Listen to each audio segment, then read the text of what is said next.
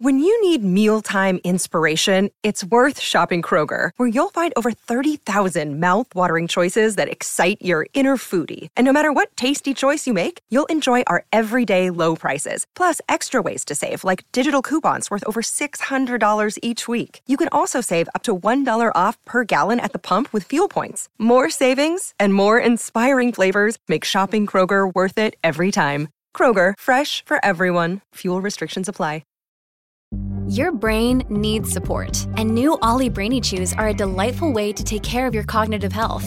Made with scientifically backed ingredients like Thai ginger, L-theanine, and caffeine, Brainy Chews support healthy brain function and help you find your focus, stay chill, or get energized. Be kind to your mind and get these nootropic chews at ollie.com. That's O-L-L-Y.com. These statements have not been evaluated by the Food and Drug Administration. This product is not intended to diagnose, treat, cure, or prevent any disease.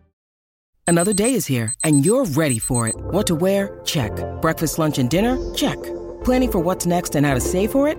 That's where Bank of America can help.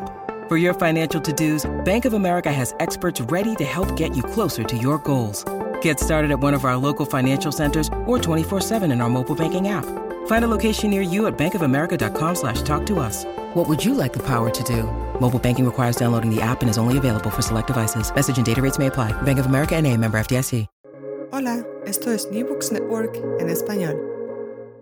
Hola, les doy la bienvenida a un nuevo episodio de New Books Network en español, un podcast desde New Books Network. Soy María Alejandra de Ávila, anfitriona del canal, y hoy hablaremos con el doctor Juan Sebastián Ochoa y la doctora Carolina Santamaría, autores junto con Jorge Otero, Federico Ochoa, Alejandro Ochoa, Carlos Pérez, Urián Sarmiento, Claudia Gómez, John Palacio y Alejo García del libro Los diferentes porros en Colombia, publicado en enero del presente año. Juan Sebastián, bienvenido. Carolina, bienvenida a este podcast. Ah, muchas gracias, María Alejandra. Gracias, María Alejandra. Muy contentos de estar aquí. No, gracias a ustedes. Bueno, les cuento un poco eh, sobre Carolina Santamaría. Ella es maestra en música de la Pontificia Universidad Javeriana es magíster y doctora en etnomusicología de la Universidad de Pittsburgh con certificados en estudios culturales y estudios latinoamericanos. Es autora de varios artículos en revistas nacionales e internacionales.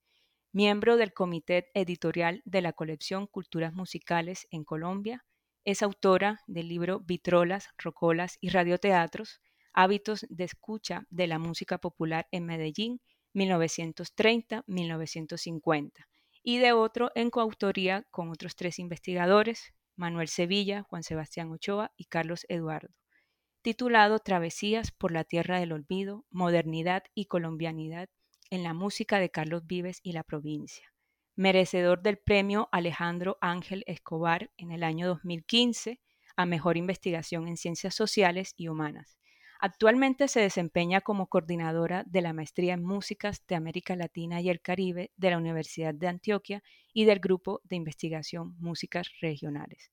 Juan Sebastián Ochoa es maestro en música con énfasis en Ingeniería de Sonido de la Pontificia Universidad Javeriana, es magíster en Estudios Culturales y doctor en Ciencias Sociales y Humanas. Ha participado en diversos diversos encuentros de investigación musical, tanto dentro como fuera del país. Es coautor de los libros Gaiteros y Tamboleros, Travesías por la Tierra del Olvido, Arrullos y Currulaos y el libro de las cumbias colombianas. Es autor del libro Sonido Sabanero y Sonido Paisa, la producción de música tropical en Medellín durante los años 60. Actualmente es docente de planta de la Universidad de Antioquia y director de la agrupación musical Agualulo Trío. Para dar inicio a nuestra entrevista, quisiera que me contaran un poco sobre a qué se le llama porro en Colombia y desde qué marco se enuncia este libro. Sí, María Alejandra, eh, la investigación partía de, preguntarnos eh, a qué música se les llama porro, porque sabemos que hay más de un tipo de música al que le conocemos como porro en el país. Eh, entonces lo que hicimos fue una búsqueda principalmente ah, con la ayuda del, coleccionista Carlos Javier Pérez, impresionante coleccionista de música tropical en Colombia, buscar en su colección, que es inmensa, eh, mm, los discos que, que tuvieran la etiqueta de porros y encontramos rápidamente cuatro tipos de porros eh, o de músicas diferentes que se le llaman porros en Colombia, algunas más conocidas que otras. Las más conocidas quizás son los porros de banda, eh, que se conocen como banda sabanera o banda pelayera. Eh, están también los porros de orquesta de salón, y estamos hablando aquí de orquestas del estilo de Clímaco Sarmiento, Pedro Laza, Lucho Bermúdez, Alex Acosta, Pacho Galán. Eh, y encontramos también otros dos tipos de porros eh, diferentes, bien distintos, que uno es el porro en la música de gaitas largas y el otro en la música parrandera ah, del eje cafetero, parrandera antioqueña de paisa. Ahí también hay uno de los tipos de ritmos y músicas que tocan que llaman porro. Y sobre esos tipos, cuatro tipos de músicas que se llaman porro es que trata la investigación los diferentes porros en Colombia. Mil gracias, Juan Sebastián, por, por esta respuesta. Eh, no sé si nos pueden explicar brevemente cada uno eh, de esta clase de porros. La, primera son los porros de banda, una tradición muy, muy importante en las sabanas de Córdoba y Sucre principalmente. Son estas bandas callejeras con trompetas, trombones, clarinetes, bombardinos y, y percusión, bombo, redolante y platillo, que tocan mucho en las fiestas patronales y que tienen principalmente los dos ritmos que son el, porro y el fandango, son, los dos ritmos que más interpretan, pero sobre todo es el porro, el porro es el ritmo más emblemático de este tipo de música.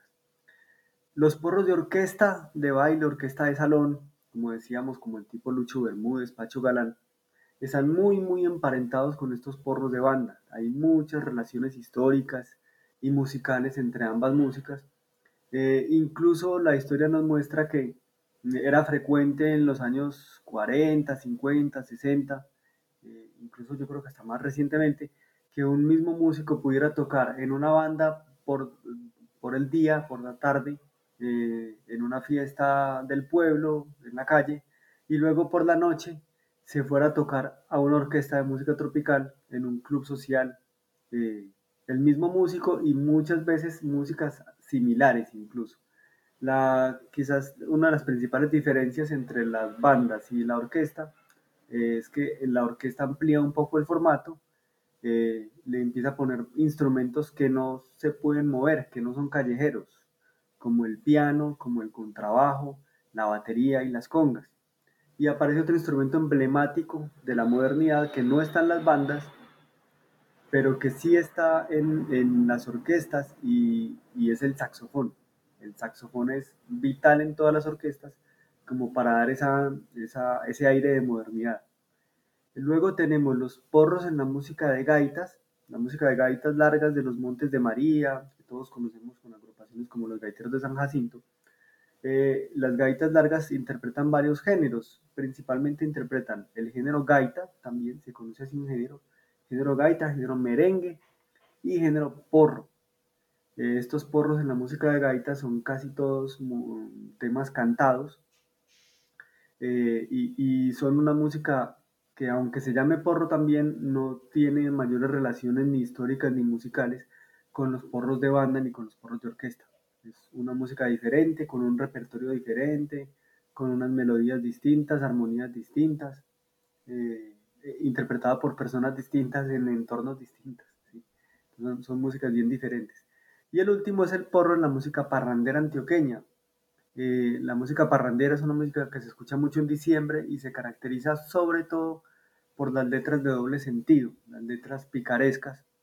Eh, es una música de guitarras, guitarra, voz y alguna percusión menor, como guacharaca y bongos y campanas. Eh, y, dentro de esta música parrandera antioqueña, uno de esos ritmos eh, recurrentes es lo que ellos llaman porro, pero nuevamente, eh, aunque lo llamen porro, no tiene relaciones ni históricas ni musicales, ni con los porros de banda, ni con los de orquesta, ni con los de gaita. Simplemente es otra música diferente que la comunidad decidió ponerle el mismo nombre, por alguna, quién sabe qué casualidad de la vida, cuando lo fueron a nombrar, coincidieron con el nombre de ponerla porro también. esos son los cuatro tipos de porros que trabajamos.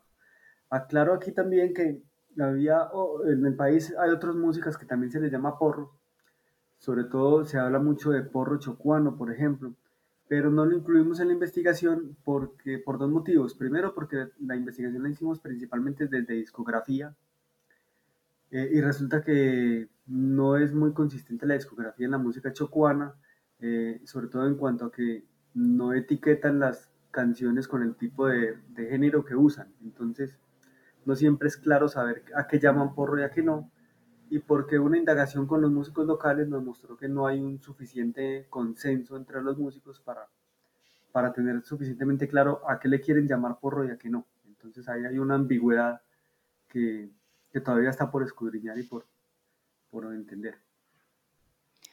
Bueno, gracias eh, Juan Sebastián por esta explicación.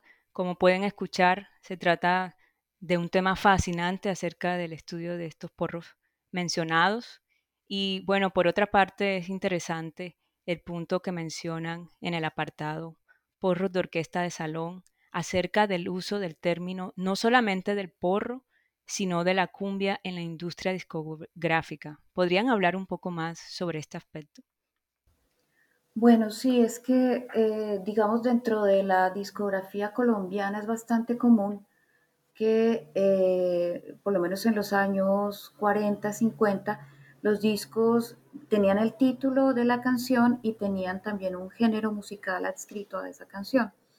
Y cuando uno eh, empieza a mirar las diferentes grabaciones, se encuentra eh, que el término predominante en los años 40 era el término porro. El término cumbia aparece mucho menos y empieza a aparecer después de, yo creo que más, más hacia los años 50, 60, es un poco más consistente y eso nos llevó a preguntarnos eh, por la relación entre los dos. Eh, porque de hecho si uno mira mucha de la discografía o en general cuando se habla de la música tropical colombiana se suele hablar de porros, cumbias y gaitas. Y una de las dificultades que teníamos para abordar el problema del género es que nadie sabe muy bien cuál es la diferencia entre unas y otras.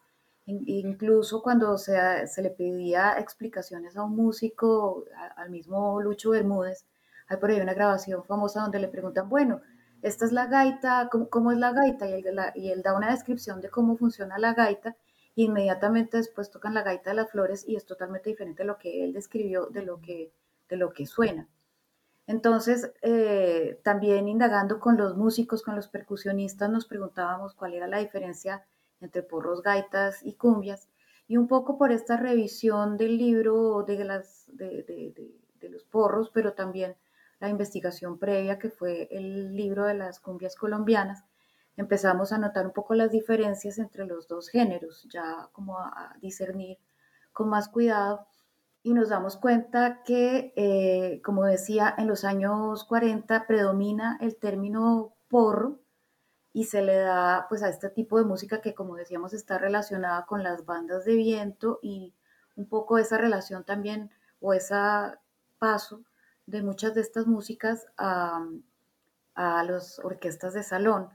Eh, el término cumbia, en cambio, empieza a aparecer un poco más tarde, en los años 50, y eh, según las indagaciones que hemos estado haciendo sobre esto, es un término que empieza a posicionarse como en eh, contraposición al término porro. Es decir, el porro se entiende como una música que ya se volvió comercial y que ya se está grabando y que ya es, digamos, de alguna manera más cosmopolita, mientras que el término cumbia se asocia como a una idea de una música ancestral que probablemente está relacionada con, eh, digamos, diferentes grupos étnicos, pero es un nombre que más se relaciona con, una, una, invención más bien de que es ese pasado ancestral.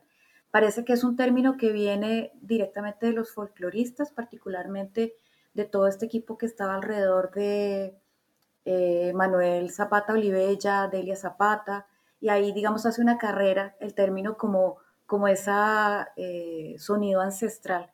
Pero el término también empieza a usarse poco a poco en la industria musical y vemos que sí hay una consistencia con respecto a la cumbia, que es un poquito diferente al porro, en el sentido en que, por ejemplo, el porro tiene eh, digamos, una alternancia entre tónica y dominante, eh, en términos armónicos.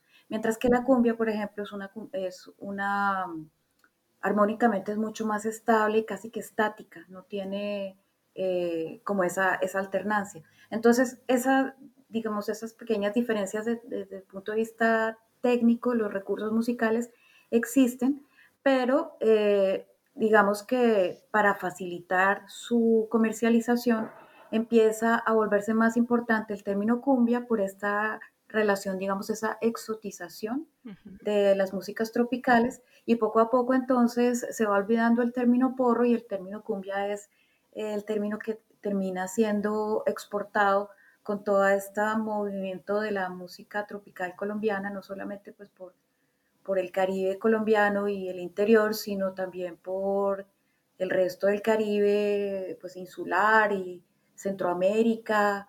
Eh, y ese término cumbia pues es el que termina volviéndose como principal y hoy en día se habla de cumbia que va pues desde el norte de Estados Unidos hasta la Patagonia, pero nosotros creemos que realmente es casi que el, el porro, es realmente como la base de todo eso que se, que, se, que se difundió y que hoy se conoce como cumbia. Perfecto, Carolina, muchísimas gracias por explicarnos todos estos enlaces históricos y contextuales para entender justo eh, estos porros que ustedes abordan en, su libro. Y bueno, y profundizando un poco más de los contenidos, el libro presenta la transcripción de partituras de 95 porros distribuidos justo en los cuatro tipos de porros que hace muy poco acaban de explicar. Eh, bueno, pues podrían mencionar algunas de las agrupaciones o autores de estos porros que más recuerden en este momento. Sí, claro, para los porros de banda está, por ejemplo, las bandas famosas, la 19 de marzo de Laguneta, eh, por lo general las bandas tienen nombres de, alguna población con alguna fecha importante. Entonces, por eso está la 19 de marzo de Laguneta, eh, la banda juvenil de Chochó, eh, pero son, son muchas, son muchas. claro. La banda de Canalete también. Eso para las bandas. Para las orquestas ya mencionamos algunas como eh, la orquesta de Lucho Bermúdez, Pacho Galán, El Mundo Arias, Clímaco Sarmiento, Pedro Laza y sus Pelayeros, la Sonora Cordobesa, Alex Acosta, entre otras. Para los conjuntos gaiteros, el, conjunto gaitero emblemático siempre fue los gaiteros de San Jacinto, eh, pero en años más recientes están los bajeros de la montaña, por ejemplo. Eh, y para la música parrandera, eh, tenemos a eh, Gildardo Montoya, Octavio Mesa, quizás son como de los dos de los más grandes eh, exponentes de este tipo de música. Muy bien, muchas gracias Juan Sebastián. Ahora pasemos a que nos comenten un poco acerca del empleo de las grabaciones fonográficas como principales fuentes documentales dentro de la metodología que ustedes emplearon. Sí, bueno, una de las, las dificultades para estudiar músicas de tradición oral es eh, el problema pues de que no existen fuentes documentales en papel, ¿cierto? Digamos que para poder hacer historia, eh, uno de los recursos importantes para un historiador son los archivos. En el caso de, del trabajo pues histórico con músicas de tradición oral, eh, es complejo pues porque como digo, no hay un soporte de papel, pero en cambio hay unos soportes muy importantes para el caso de la música popular y es la grabación comercial. Eh, casi todo lo que nosotros, eh, con, lo, con, lo, que trabajamos para el desarrollo de este proyecto eran grabaciones producidas por la industria discográfica. Habrá un par de grabaciones más de tipo etnográfico, de campo, pero casi todo, casi todo el 90% de las grabaciones que usamos eran grabaciones comerciales. Eh, digamos que esto es una, una, un acervo muy importante de la memoria musical, eh, pero digamos en el momento en que se produjeron estos discos no fueron pensados como depositarios de una memoria. Entonces, eh, pues se producían los discos, la gente, digamos, los industriales le ponían sus nombres, los comercializaban, algunos de estos se vendían, otros no, eh, pero digamos no tenían como un seguimiento, unos registros. Eh, no es fácil, digamos, que tomar el documento fonográfico comercial como una fuente histórica, porque, como decía, nunca se pensaron de esa manera. Entonces los registros son irregulares. Por ejemplo, un punto importante es que los discos no tienen fecha. Hasta los años 70 no, no era importante, incluso por cuestiones de derechos de autor, eh, probablemente algunos de los, de los empresarios ni siquiera les gustaba poner el, la fecha porque eso tenía pues unas cuestiones de caducidad con respecto a, a cuándo, hasta cuándo se podían vender o dejar de vender. Entonces, como, como, como digo, no hay una regularidad, las numeraciones también son difíciles de entender. Entonces, eh, digamos que el trabajo con la discografía o con los archivos de discos es un campo muy interesante por explorar, pero tiene sus dificultades para eh, considerar los documentos históricos. Por esa razón, digamos, porque el disco es una fuente muy importante, pero el disco sin el coleccionista es eh, eh, la mitad de la información se va, ¿sí? no la tenemos. Por eso es muy importante el caso de este proyecto que, y el proyecto también de la el libro de las cumbias colombianas se hizo con Carlos Javier Pérez, que es el coleccionista de música tropical, quizás el más, el que tiene más discos en el país de este género.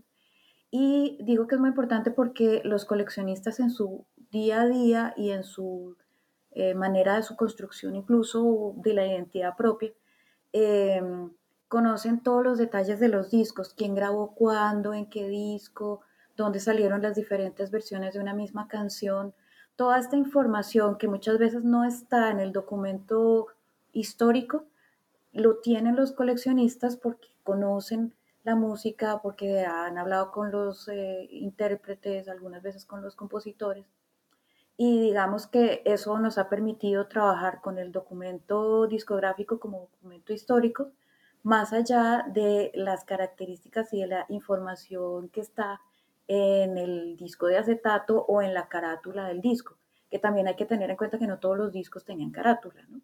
Entonces, todo esto, digamos, es parte de esta metodología y otra cosa que también eh, ya se había dicho al principio y que quisiera volver a resaltar es el hecho de que, claro, hay una, unas colecciones discográficas, unos repertorios que pasaron por la industria, pero hay otros que no lo hicieron, como el caso del porro chocuano, que realmente eh, empieza a grabarse, pero de manera más artesanal, digamos, más eh, autoproducción, y empieza a hacerse a partir de los años 90. Entonces es mucho más complejo hacerle ese seguimiento a, un género como el porro chocuano u otros términos que también se asocian con el porro, como el porro de gaita corta, que también existe. Pero al no estar eh, registrado por la industria, discográfica y no tener esa posibilidad de mirarlo en el tiempo, esas son unas de las razones por las cuales esos tipos de porro, más allá de que existen en la práctica, no quedaron dentro del proceso de investigación porque la metodología no lo permitía. Gracias Carolina por esta respuesta súper interesante que pues nos invita a pensar en la historia de estas músicas a través de las grabaciones comerciales de discos pero también eh, invitándonos a pensar en aquellas ventajas, desventajas metodológicas, ya que como señalas, eh, pues por un lado, este tipo de estudio permite construir una memoria musical, ¿no? Eh, pero al mismo tiempo, enfrentarse a estos documentos fonograbados es todo un reto, porque como bien dices, los discos no se pensaron para producir conocimiento, esto está interesantísimo. Sí, claro. Eh, esto, este fue un proyecto que era de investigación, creación, o sea, que nos implicaba no solo hacer la investigación sobre eh, hacer la tipologización de los porros y entenderlos y caracterizarlos, sino también una parte creativa. Y aquí lo que hicimos fue tres, tres productos diferentes, tres discos.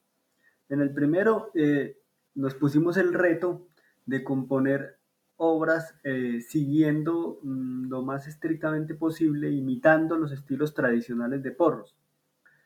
Eh, imitando en, en, estricto sentido, o sea, que la idea era que al componer y producir y grabar y arreglar, el resultado diera la sensación de que fueran obras viejas, que fueran grabaciones de los años 50 o 60.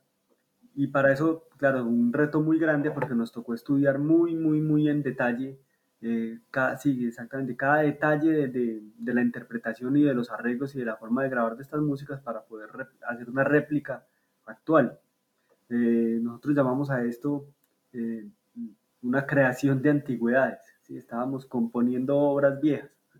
Y esa era como la intención en, el primer disco, hicimos 11 obras, imitando los estilos de los porros de banda, de los porros de orquesta, y porros de gaita y porros parranderos. El segundo disco lo que hicimos ya no fue componer, sino hacer arreglos eh, de porros clásicos, pero en un formato diferente, en un formato de voz y guitarra únicamente, guitarra y voz. Eh, y este disco lo grabaron entre los cantantes y guitarristas de Medellín ambos, Claudia Gómez y Alejo García. Cada uno grabó cinco arreglos de porros clásicos en el formato de guitarra y voz. Y el tercer y último disco eh, era una experimentación, digamos, más atrevida. Lo que hicimos fue eh, proponer hacer un arreglo, arreglos de ocho porros tradicionales, pero eh, versiones experimentando mucho con las tímbricas a partir de tomar el estudio de grabación como instrumento principal. Es decir, usando muchos sintetizadores, samplers, efectos digitales, todos los recursos que ahora nos permite la tecnología digital para crear sonidos y, sonoridades, digamos, inexistentes en los instrumentos análogos. Y ese fue el tercer disco, un tercer disco que es bastante experimental y, y atrevido, incluso podríamos decir. Y en total realizamos 29 composiciones, 29 grabaciones, 11 composiciones y 18 arreglos. Muy bien, Juan Sebastián, muchísimas gracias por la respuesta. Eh, una pregunta, ¿en dónde y cómo se puede acceder a este material? Sí, el, el, proyecto pudo, como parte de la beca, pudimos eh, imprimir 300 copias que se distribuyeron en, bibliotecas públicas principalmente, en formato CD. O sea, sacamos cuatro discos, cuatro discos compactos el primero con el libro en PDF, es decir, el libro no salió en papel, salió en un PDF, eh, y los otros tres CDs cada uno para eh, uno de estos discos que les menciono. Eh, entonces en total fueron 300 copias que están distribuidas en muchas bibliotecas públicas del país. y, y, esa es como la principal fuente, manera de conseguirlo. también si, si nos contactan a nosotros directamente a nuestros correos, mi correo es eh, juans8.gmail.com, juans8.gmail.com. Ahí también los interesados, si nos escriben, podemos hacerles llegar copias del material. Eh, bueno, lo siguiente es eh, cuáles son eh, esas conclusiones o reflexiones que les dejó este trabajo que nos puedan como comentar. Bueno, sí, lo, principal, principal, ya lo había comentado un poco Carolina antes, y es que con esta investigación nos dimos cuenta de que la, mayoría de la música, hablando de la música tropical en Colombia, eh, específicamente del porro de orquesta, la mayoría del repertorio que, se, hicieron las orquestas de música tropical en los años 40 y 50 fueron porros, no cumbias. ¿sí? Y realmente porros fue como la, la base sobre la que surgió esta, toda esa tradición de las orquestas de música tropical.